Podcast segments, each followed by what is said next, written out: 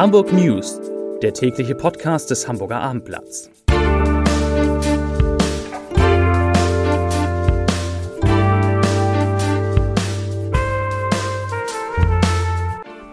Herzlich willkommen. Mein Name ist Lars Heider und heute geht es um eine ungewöhnliche Idee, die das Miniaturwunderland zur Frage 2G oder 3G hat. Weitere Themen. Viele S-Bahnen fallen heute und in den nächsten Tagen aus. Eine Krankenhausfusion bahnt sich an und der Sommer, der feiert ein Hamburg ein.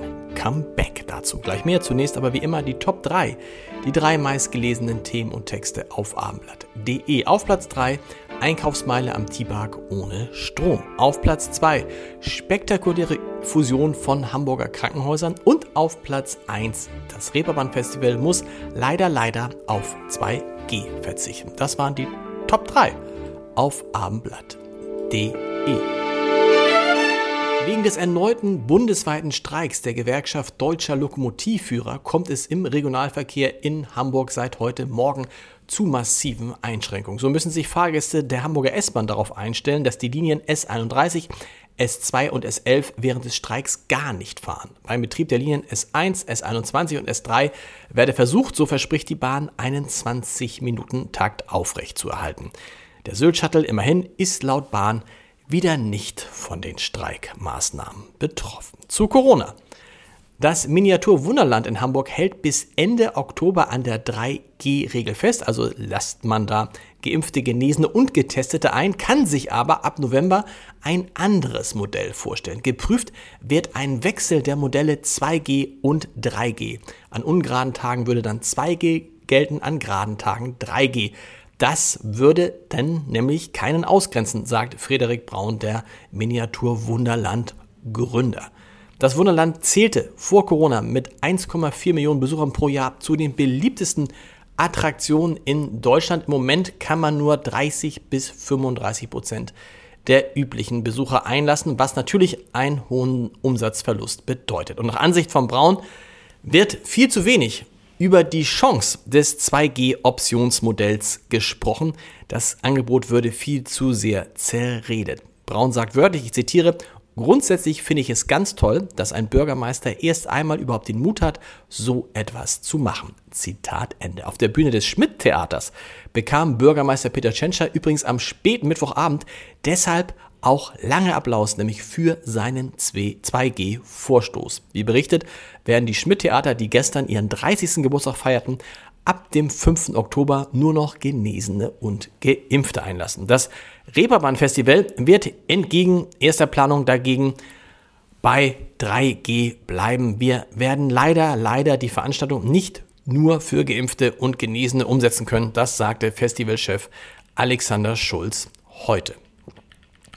Die Corona-Lage in Hamburg auf den Intensivstationen hat sich seit gestern leider wieder etwas zugespitzt. Inzwischen werden dort 50 Corona-Patienten behandelt. Das sind vier mehr als am Mittwoch. Auch die 7-Tage-Inzidenz steigt erneut. Die Gesundheitsbehörde gab den Wert heute mit 90,8 an. 90,8 Neuinfektionen je 100.000 Einwohnern. Das sind ähm, etwas mehr als gestern. Insgesamt registrierte die Behörde 347 Neuinfektionen und das waren 76 Fälle mehr als am Donnerstag vor einer Woche.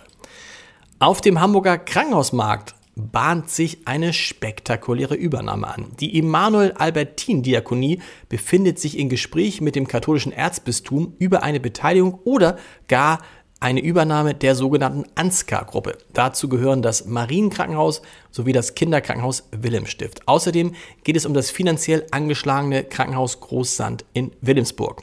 Wie das Erzbistum heute mitteilte, hätten die Verhandlungspartner einen Letter of Intent verfasst, um ernsthafte Verhandlungen zu bekräftigen. Eine große Störung hat heute Vormittag die Stromversorgung in Hamburg-Niedorf lahmgelegt.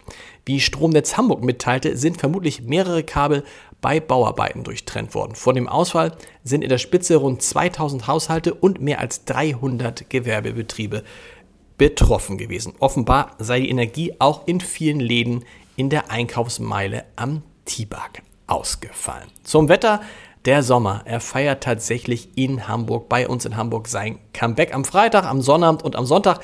Da hat es die Sonne zwar noch etwas schwer, weil von der Nordsee her Seenebel in Richtung Hamburg zieht, aber dann Dann ab Montag sind in Hamburg wieder Temperaturen von bis zu 27 Grad möglich und die Sonne scheint jeden Tag in der nächsten Woche, so sagen es die Meteorologen, mehr als 10 Stunden. Ich kann es gar nicht glauben. Zum Podcast-Tipp des Tages in Wie jetzt, dem gemeinsamen Podcast von Hamburger Abendblatt und Universität Hamburg, habe ich mit Dieter Lenzen, dem Präsidenten der Universität Hamburg und einem der klügsten Köpfe der Stadt, darüber gesprochen, ob der Staat die Lage eigentlich noch im Griff hat. Stichworte sind Corona, sind Klimawandel, sind Afghanistan. Und wir sind da eigentlich zu einem relativ eindeutigen Ergebnis gekommen, nämlich, dass der Staat, dass die Politik die Lage gar nicht mehr in den Griff bekommen kann. Warum das so ist, hören Sie unter www.abendblatt.de slash podcast. Und wir hören uns morgen wieder mit den Hamburg News um 17 Uhr. Bis dahin, tschüss.